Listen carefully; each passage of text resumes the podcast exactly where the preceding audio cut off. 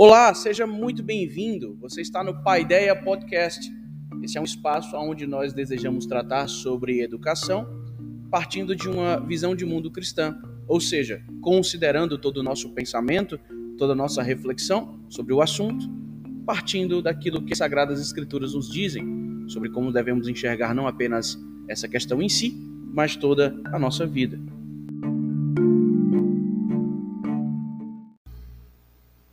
Não deveria existir qualquer dúvida quanto ao fato de que o modo pelo qual nós enxergamos a realidade, a maneira a partir da qual nós entendemos o mundo, afeta a nossa compreensão e a nossa definição a respeito de educação.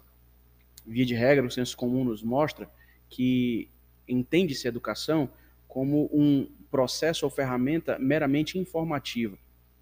Isso quer dizer que educar alguém é sinônimo de escolarizar alguém.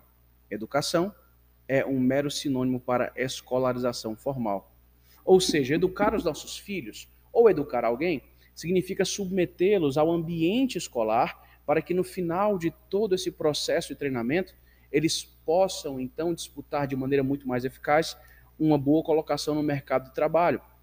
Ou, em termos mais gerais, possam fazer com excelência as competências vocacionais para as quais foram treinados, desempenhar bem as suas funções na sociedade. Veja que essa perspectiva não poderia ser mais reducionista em relação ao que deveríamos pensar a respeito.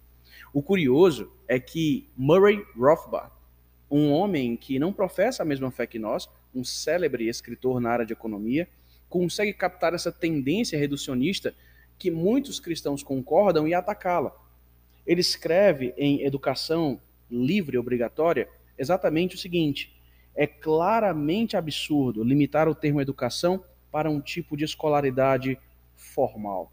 Portanto, Rothbard, alguém que não professa a mesma fé que nós, rechaça a ideia de que a educação se trata simplesmente de um processo informativo que visa simplesmente angariar recursos e subsídios para que no final da ponta alguém escolarizado formalmente possa desempenhar bem suas funções.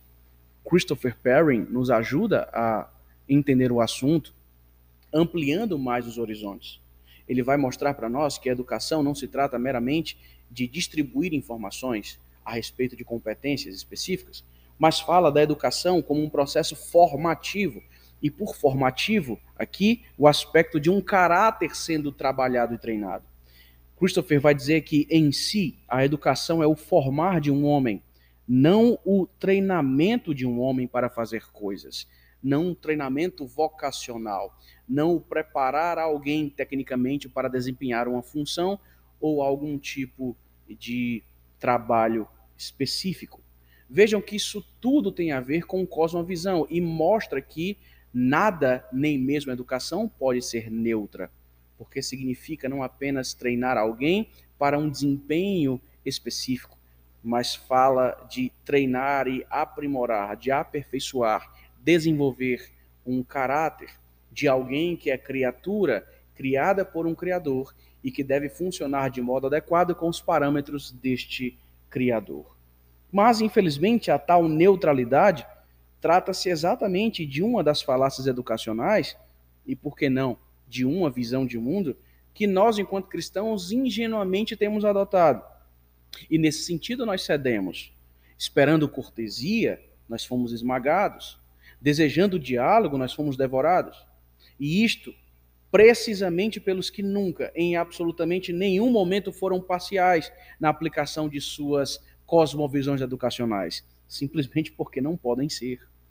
Gerd Demar ilustra isso de maneira perfeita quando fala de algo indigesto para que nós cristãos reconheçamos. Ele diz, versando sobre o mito da neutralidade, que infelizmente os humanistas jamais adotaram o mito da neutralidade, ao passo que o vendiam a nós por um alto preço, enquanto vendiam aos cristãos os bens estragados da neutralidade, do jogo limpo, da objetividade, da tolerância e do pluralismo. Os humanistas promoviam e implementavam sua cosmovisão em todas as áreas da vida, negando o que, segundo eles, deveríamos crer. Desafortunadamente, muitos cristãos ainda acreditam que a neutralidade é possível e que os humanistas buscam a objetividade na educação.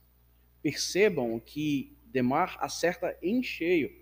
Ele entende que educação se trata não apenas de informar, mas de formar. E por formar, não apenas a expressão à luz do senso comum, formar academicamente alguém, mas construir, esculpir um caráter, a fim de que esta pessoa, em seu todo, corresponda ao que deve fazer à luz do seu próprio Criador.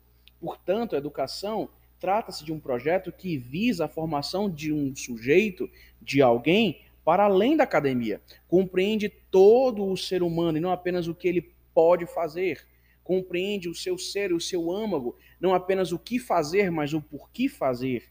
E, sobretudo, baseado em que fazer.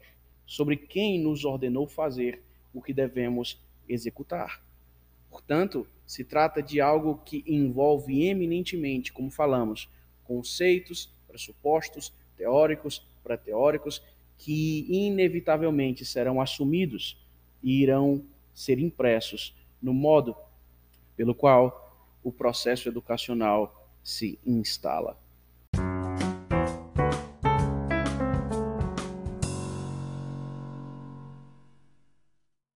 Por isso, então, uma educação cristã, o que poderia ser chamada de uma educação pactual neste aspecto. Por quê? Apenas como mais uma perspectiva?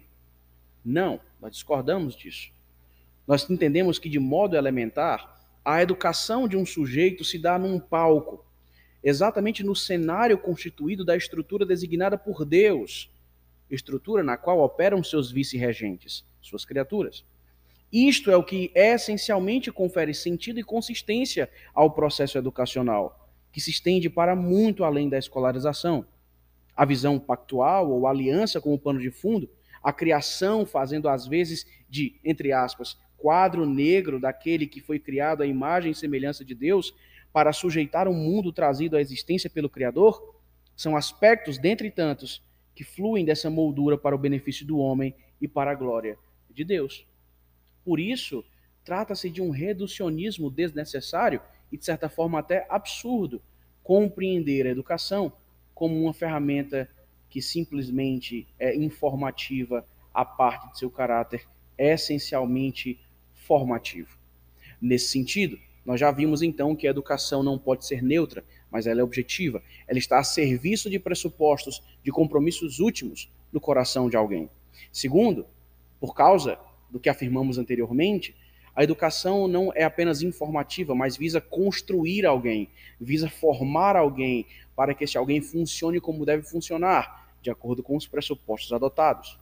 Nesse aspecto, se nós desejamos escapar tanto de uma falácia, tanto das armadilhas de uma educação que pressupõe neutralidade, quanto dos reducionismos, do tipo que entende educação como um mero sinônimo de escolarização formal, o que devemos fazer?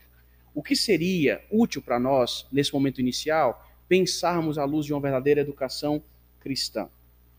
Sobretudo, a nível de início, à guisa de introdução, compreender que certos vícios devem ser despidos pelo povo de Deus, que urge pensar a respeito do assunto. É muito comum que educação cristã seja um sinônimo, para muitos, de uma educação que se limita ao campo da religião, ou seja, daquilo que é praticado nos seminários teológicos. Educação cristã, para essas pessoas, é aquele tipo de educação que visa formar pastores e oficiais para ocupar os cargos nas igrejas de Deus aos quais essas pessoas foram chamados.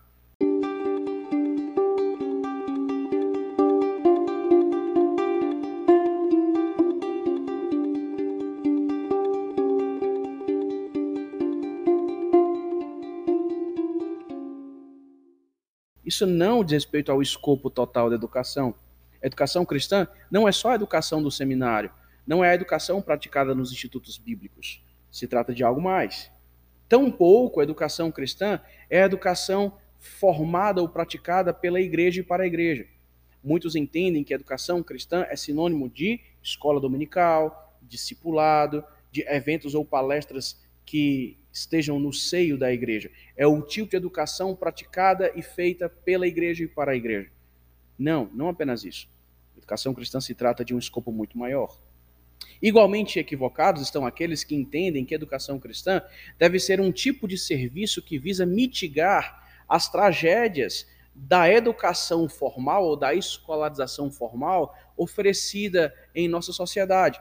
A ideia seria então entender a educação cristã como exercício do estabelecimento de escolas religiosas com características seculares. São escolas falsamente confessionais.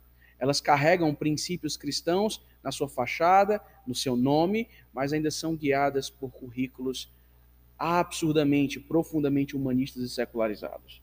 Não se trata disso. Uma educação verdadeiramente cristã, uma educação que flui de uma cosmovisão bíblica, é essencialmente pactual. Ela transcende as esferas da escola, da igreja e dos próprios seminários. Trata-se exatamente de formar o caráter do Senhor do nosso Pai em seus filhos adotivos por meio de Cristo Jesus. Se trata de treinar os nossos filhos na disciplina do próprio Senhor. Por isso, na paideia, que iremos considerar mais à frente em outras oportunidades. Tem a ver com fé e obediência aos requerimentos do Senhor, estruturados em sua criação e que demanda das suas criaturas para que possa então adaptar-se e cumprir. Por isso, então, a educação cristã se trata de uma responsabilidade eminentemente paterna, de educar os seus filhos como pais da aliança devem conduzir os filhos da aliança. Isso pode ocorrer de duas formas. Pelo menos em matéria daquilo que tem sido objeto do ódio de tantos, homeschool ou a escola no lar, ou a partir do estabelecimento de verdadeiras escolas confessionais. Mas esses são assuntos para outros momentos que certamente trataremos aqui. O que nos importa dizer agora é que trata-se de um mito, compreender a educação como neutra, assim também como trata-se de um mito, compreender a educação como um mero dispositivo formativo, ou melhor, informativo, no sentido de capacitar pessoas para colocação no mercado de trabalho ou de conferi-las apenas conhecimentos acadêmicos. Muito pelo contrário. A educação trata-se de formar os indivíduos em relação ou de acordo com aquilo que o próprio Criador estabeleceu. É muito mais do que boas notas, é muito mais do que currículo, embora estas coisas estejam, obviamente, dentro do aspecto ou do assunto.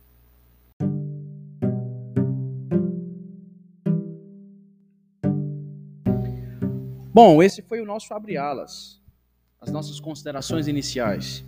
Na verdade, meio que um evento teste, para que a gente possa entender como funciona um pouco mais a ferramenta e também ir compreendendo como a gente pode interagir melhor a partir dela. A gente gostaria de encorajar você, caso se interesse sobre o assunto e deseje conhecer mais a respeito, que considere acompanhar os próximos episódios. E então se juntar a nós aí em toda essa jornada a partir de um assunto tão importante e valioso como a educação ou pensarmos toda a vida e a nossa realidade à luz das Escrituras Sagradas. Grande abraço, até a próxima.